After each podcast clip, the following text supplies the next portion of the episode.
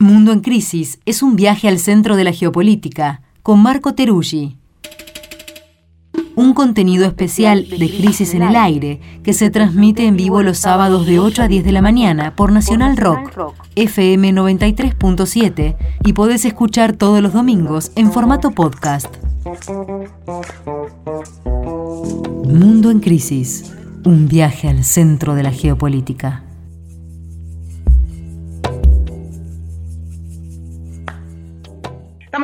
Compartiendo este momento con Marcos Teruggi, nuestro compañero que en este momento está en La Habana, en Cuba. Hola, Marco, ¿cómo estás? ¿Qué tal? ¿Cómo les va? Bueno, muy contento acá nuevamente desde La Habana, la última salida antes de volver a Buenos Aires. La verdad que cada día que pasa es una posibilidad de ir aprendiendo, conociendo sobre cómo está la isla, su situación eh, política, económica, también de disfrutarla. La verdad que el malecón eh, es una fotografía de la cual uno nunca se cansa. Así que ya con aire de despedida, pero muy contento de disfrutar estas últimas horas acá en la isla. Qué bueno, Marco, ¿cómo estás? Eh, entonces ya te queda, llevas varios días y, te estás viniendo, así que si te parece, ir adelantando un balance acá para, para los oyentes y las oyentas de, la radio? Bueno, hay muchas cosas, muchas cosas sobre las cuales hablar. En primer lugar, contarles que estuve en un congreso internacional que tuvo lugar en la Casa de las Américas, donde vinieron periodistas, comunicadores de varios lugares. Y en ese contexto, además, hubo la posibilidad de conversar con el presidente Díaz Canel.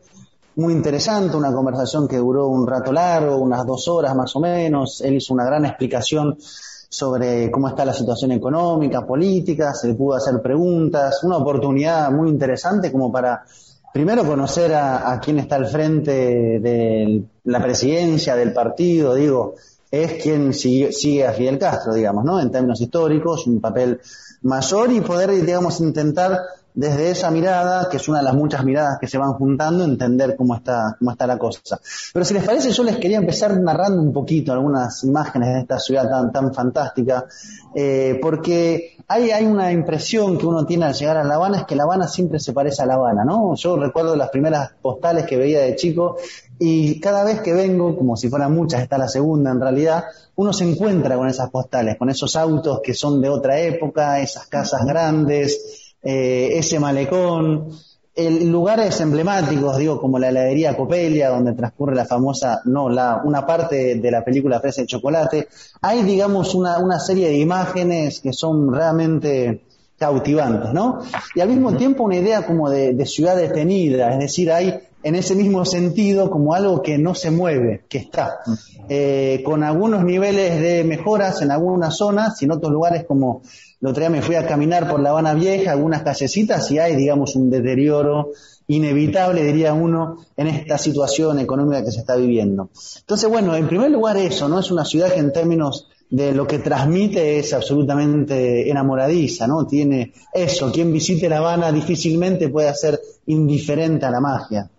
Hay un elemento clave ahí, Marco, de eso que me, hizo notar una vez mi hijo cuando fuimos también en su momento, que es que eh, la Habana casi no tiene publicidad eh, vial, así en el, en el espacio público, y eso es un elemento que lo distingue completamente, ¿no? Es impresionante desde que salís del aeropuerto. Sí.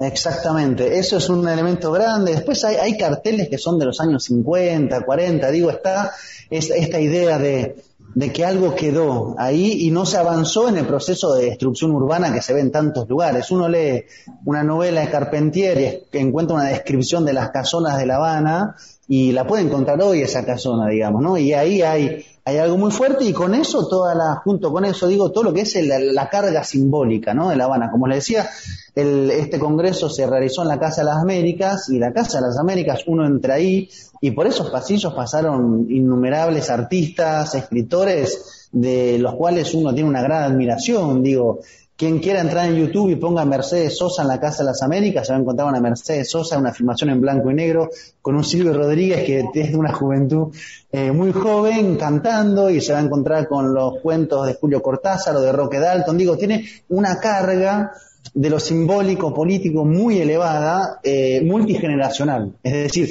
remite no solamente a lo que uno puede haber leído, sino a lo que a su vez leían los padres de uno. Y entonces hay una cuestión latinoamericana de mucho tiempo y es eh, el proceso cubano, eh, debe ser el segundo proceso más eh, viejo en el poder político, digamos. Está el proceso de China con el Partido Comunista Chino y luego debe venir el proceso cubano. Es decir, hay una historia, hay décadas y siglos contenidos adentro de esta isla, ¿no? Y eso hace que tenga una carga a la hora de recorrerla. La figura de Fidel, justamente estuve hoy visitando el centro Fidel Castro, que han hecho toda en una casa también grande, restaurada, una suerte de visita muy interesante por la vida de Fidel, una serie además de, de digitalizaciones de la reconstrucción de la de Playa Girón, bueno, todo eso está ahí, ¿no? Entonces cuando uno habla de Cuba, habla de todo eso que la está atravesando, que la habita y que uno mismo es habitado por eso.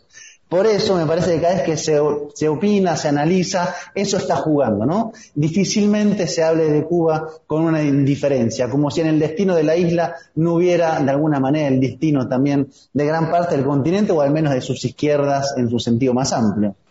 Marco, ¿y qué encontraste?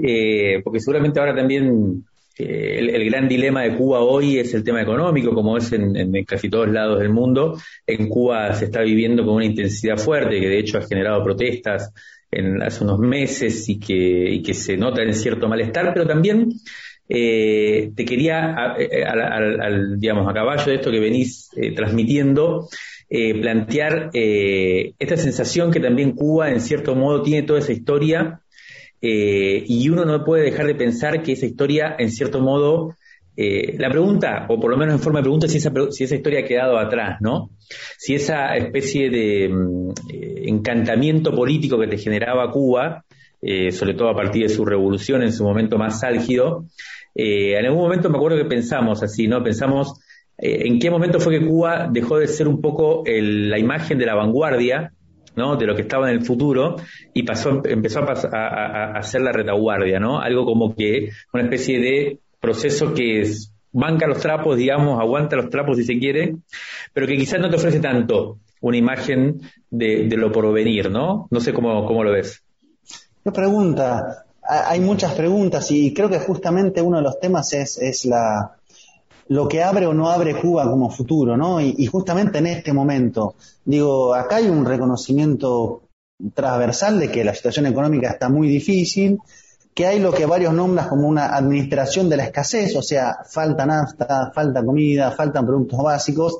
Entonces es una sociedad que está viendo cómo va consiguiendo eh, o en el mercado de moneda libremente convertible, o en el mercado negro, o en esta ingeniería económica que justo llegó en medio de la pandemia, cómo consigue lo que falta. ¿no? Y esto me parece que es una idea muy clara, lo cual pone primero a la isla en una situación de lo que Díaz Canel llama resistencia creativa. En todo caso, de una situación de dificultad económica cotidiana, palpable, eh, que tiene múltiples traducciones, ¿no? Traducción en el ánimo social, traducción en la emigración. Yo me junté con varios jóvenes que me dijeron yo me estoy yendo, mis amigos se van, viene un cumpleaños y queda un tercio de mis amistades, ¿no? Esta idea de, bueno, ¿cuál es la posibilidad de avanzar en Cuba? ¿Qué puede ofrecer Cuba mirando hacia adelante?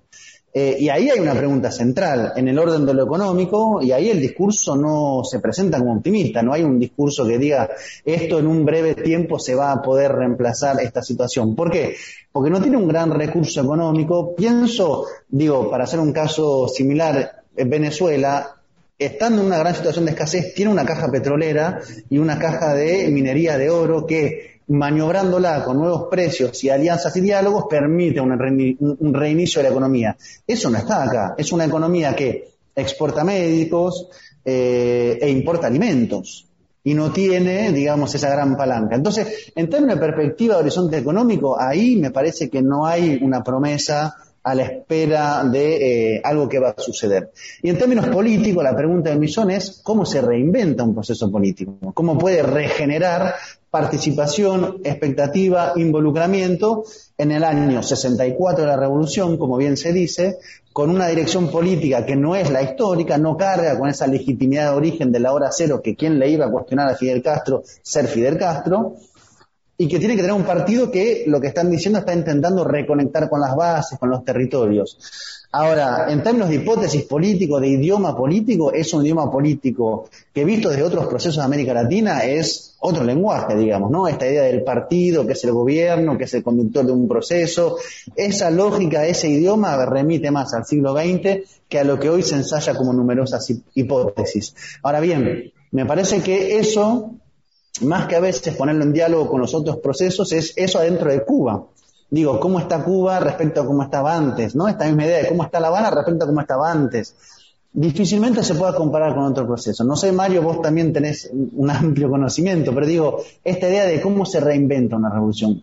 ¿Qué puede hacer? Sobre todo, ¿qué puede hacer si no tiene en términos materiales hoy como estabilizar una relativa, digamos, situación de estabilidad ante un bloqueo que es bipartidista? Digo, Trump se fue, con 242 medidas de bloqueo, diciendo que declarando a Cuba como Estado patrocinador del terrorismo, lo que implica que cualquier transacción financiera se vuelve un laberinto muy complicado, digamos, ¿no? Me parece que ahí hay algunas de, de, de las claves. Ahora, hay un agotamiento, me parece, social inevitable por el cruce de las diferentes variables. Mm. Marcos, sobre eso te, iba a preguntar recién, porque la última vez que, se habló de Cuba en las noticias argentinas fue con las protestas y también con la respuesta estatal a esas protestas y, la represión y la criminalización de las personas que habían participado. ¿Cómo está ahora esa situación? ¿Cómo está la discusión? ¿Qué está pasando? Mira, yo diría que hay, hay varios niveles. Si habría que tomar la fotografía de lo que pasó, yo creo que hay, hay un nivel eh, de una suerte de combinación de todas las variables que producen un escenario de esa naturaleza, pico pandémico, apagones eléctricos, eh, falta de alimentos, colas, agotamiento, esa serie de variables que van presionando eh, y junto con eso un inmenso dispositivo en términos comunicacionales, mediáticos, que venía desarrollándose centralmente de Estados Unidos y la Florida, que es desde donde se construyen la mayoría de estas acciones. Pensemos que la Florida está ahí a la vuelta, digamos, ¿no? No diría que es como cruzar Uruguay, pero está ahí a la vuelta literalmente, hay que ver un mapa. Entonces, hay una demanda real, hay una serie de cruces de reivindicaciones y sobre eso una serie de operaciones que se implementan. Entonces, ¿cómo se separa una cosa de la otra? ¿Cómo hay un tratamiento hacia lo que es una operación mediática de presión más en clave de cambio de gobierno con lo que son esas demandas? Eh, y cómo eso genera un, inmenso río revuelto que me parece que es la gran, digamos, eh, preocupación, como una cosa no es la otra. Eh, y me parece que en eso está. Creo que hay, a veces en el discurso oficial, no necesariamente un reconocimiento de que hay una oleada, un oleaje dentro de lo que pasó, que es producto de una serie de demandas reales, pero un discurso que te dice estamos yendo a los barrios porque hay que ir a dar respuesta a los barrios. Entonces, hay un diagnóstico de que efectivamente ahí hay que reconectar, hay que dar respuestas, hay que poner al partido y sus diferentes estructuras a trabajar ahí. Y luego me parece que está el otro nivel que yo me pregunto cómo se lo cuantifica. Y ahí, y ahí cruzo las diferentes variables. Es decir, una, un, personaje, una figura como la de Junior, que fue quien más, tal vez, trascendencia mediática tuvo, eh, sobre todo en la segunda parte, ¿no? Lo que iba a ser la, la protesta del 15 de noviembre. Yo todavía no logro, tal vez, captar, porque me ha faltado muchísimo, cuánto de eso es una gran construcción mediática, ¿no? A través de redes sociales, a través de todas las numerosas entrevistas que se le hacen, y cuánto de eso efectivamente cala en el tejido social. ¿No? ¿Cuánto hay de uno, cuánto hay de otro? Eh, y ahí, bueno, me parece que puede haber espejismos, y no sé si necesariamente el discurso contra la revolución empalma con lo que son estas grandes demandas sociales. No sé si es automático. Es decir, demandas, necesito comida, necesito electricidad, estoy agotado, el salario no alcanza, no hay comida en los almacenes, con hay que cambiar el régimen. ¿Eso se cruza necesariamente? ¿Eso es lo que se vende en términos mediáticos eh, por parte de algunos sectores? Yo en todo caso pregunto a veces más que ofrezco respuesta, porque uno difícilmente puede decir tengo la, la, la, digamos, la solución a esta gran pregunta, que me parece que es como la principal. Marco, y en cuanto a la guerra, ¿cómo ves, cómo, eh, cómo ves los apoyos? ¿Cómo ves que, que se piensa que va a repercutir, digamos, también económicamente allá? Bueno, hay un problema. Cuba importa petróleo, Cuba importa alimentos, está aumentando el petróleo, está aumentando los alimentos. Lo que le puede beneficiar en la ecuación es el aumento del precio del níquel. Cuba exporta níquel, pero en el conjunto de ecuaciones ahí hay un problema eh, y eso forma parte de las grandes preocupaciones. Que ese aumento del petróleo. Además, Marco, además, Marco Cuba es un importante socio comercial de Rusia, ¿no? Y Rusia es el país sancionado especialmente. Y gran parte del turismo, por ejemplo, viene de Rusia, cosa que en este momento, además de la pandemia, ha disminuido aún más porque no llegan turistas rusos, no van de Rusia hacer turismo en este momento. Entonces ahí se van cruzando las diferentes variables. Uno podría pensar que si Venezuela está mejor, eso puede en la alianza estratégica darle más oxígeno a, a Cuba, perdón, por lo menos en lo que hace al abastecimiento de eh, nafta y lo que sea necesario para la producción. En todo caso, el escenario no se avisora, digamos, eh, como favorable, porque, insisto, las dos grandes insumos que son alimentos y que son petróleo están siendo importados. Entonces hay que ver cómo eso evoluciona, cómo Cuba puede hacer su diplomacia en ese contexto. Es probable que Rusia salga también golpeada económicamente. ¿Cómo puede Cuba trabajar en ese contexto con ese gran aliado que va a estar a su vez buscando nuevas formas de transacciones financieras, socios comerciales. ¿Habrá ahí una oportunidad o no para Cuba? Por el momento lo desconozco. En todo caso, no se avisora, digamos, un escenario de calma eh, económica por venir, eso me parece que es muy claro. Y ahí se cruza, insisto, el bloqueo con la pandemia, con la disminución del turismo y con deficiencias que me parece que tienen mucho tiempo, ¿no? Esta idea de la dificultad de producción agrícola, hay condiciones del orden del tipo de tierra, del del hecho que sea una isla y lo que eso influye, pero también ahí hay, me parece, debates y, tareas no realizadas que tienen mucho tiempo. En ese contexto, lo que también se ve es una suerte de hacer mucho con poco. Esto me parece que uno, el otro día estuvimos en el centro donde se produjeron las vacunas, hablando con los científicos, y cuentan, digamos, cómo hicieron con presupuestos ínfimos respecto a lo que es un laboratorio como Pfizer o Johnson Johnson para construir hoy ya creo que son tres patentes, perdón, tres vacunas que están patentadas y dos que están en proceso de finalización, digamos. Eh, con esa situación económica se crea esa dimensión, pero aún así para producir una vacuna, después hay problemas para traer los insumos, después no la pueden exportar porque hay una serie de bloqueos. Digo, esa es la realidad que se está viviendo resistencia creativa es la consigna, hay que ver cómo eso es apropiado por la mayoría, cómo eso se traduce en la posibilidad o no de generar expectativas. En todo caso, no es, digamos, eh, hoy un momento eh, sencillo en los dos niveles, en lo económico y en lo político. Buenísimo, Marco, se nos, se nos acaba de terminar el tiempo, pero seguramente vamos a seguir. Yo tenía también algunas cosas para, para comentarte, para compartir, por ahí para dialogar más, pero lo hacemos en, una próxima, vamos a estar todos los sábados, así que vamos a tener tiempo. Queda, desde mi punto de vista, dos preguntas específicas que quedan formuladas para más adelante, por ahí para la próxima, si no pasa nada más importante eh, de lo que haya, haya que hablar sí o sí, si no lo retomamos en otro momento, que uno tiene que ver con la naturaleza del descontento que preguntaba Jime un poco antes, vos algo comentaba, pero tratar de entender un poco más eso, de qué está hecho ese, descontento, comentabas el tema de los jóvenes, es un tema para pensar, y por otro lado también qué pasa con la estructura política eh, de Cuba, ¿no? El partido único y qué tipo de discusión, qué tipo de debates, hacia dónde puede haber un no, no, digo renovación porque quizás siempre se plantea de otra manera, pero por lo menos de revitalización, de relanzamiento de una vitalidad, ¿no? Crítica, capaz de entroncar con lo mejor de los procesos latinoamericanos hoy, de los cuales quizás Cuba en, algún momento se ha, se eh, no sé, como esto, ha perdido esa capacidad de ser vanguardia. Pero bueno, vamos a, a, seguirla pronto porque es un tema fascinante y porque venís con, con data nueva. Sí, y si quieren la semana que viene, que voy a estar en Buenos Aires, podemos darle algún tipo de continuidad a esto, veamos cómo está la agenda, pero en todo caso es un debate siempre apasionante, esta Cuba que tanto, tanto mueve debates y pasiones. Que tengas un buen regreso, Marco. Nos encontramos acá el sábado que viene y el domingo que viene en la versión podcast de este bloque Mundo en Crisis. Gracias y hasta la semana que viene. Un abrazo. Abrazo.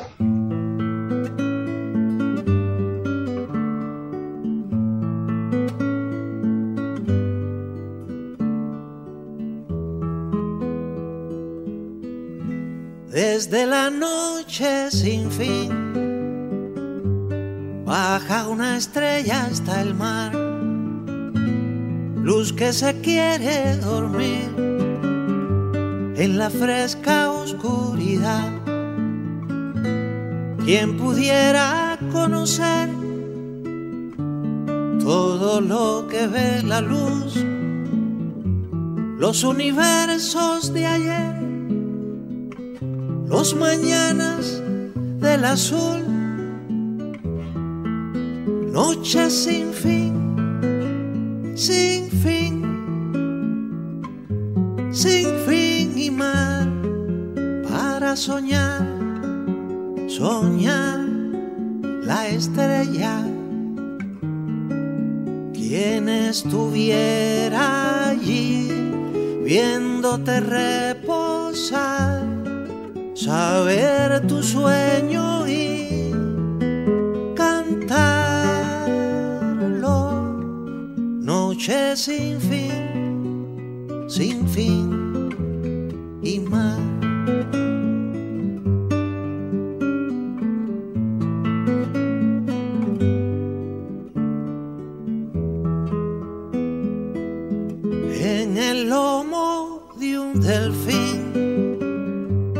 voy a invitar a jugar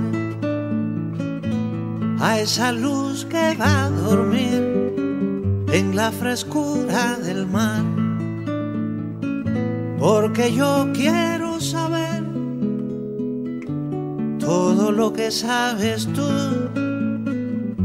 los universos de ayer, los mañanas del azul noche sin fin, sin fin, sin fin y mar para soñar, soñar la estrella. Quien estuviera allí viéndote reposar, saber tu sueño y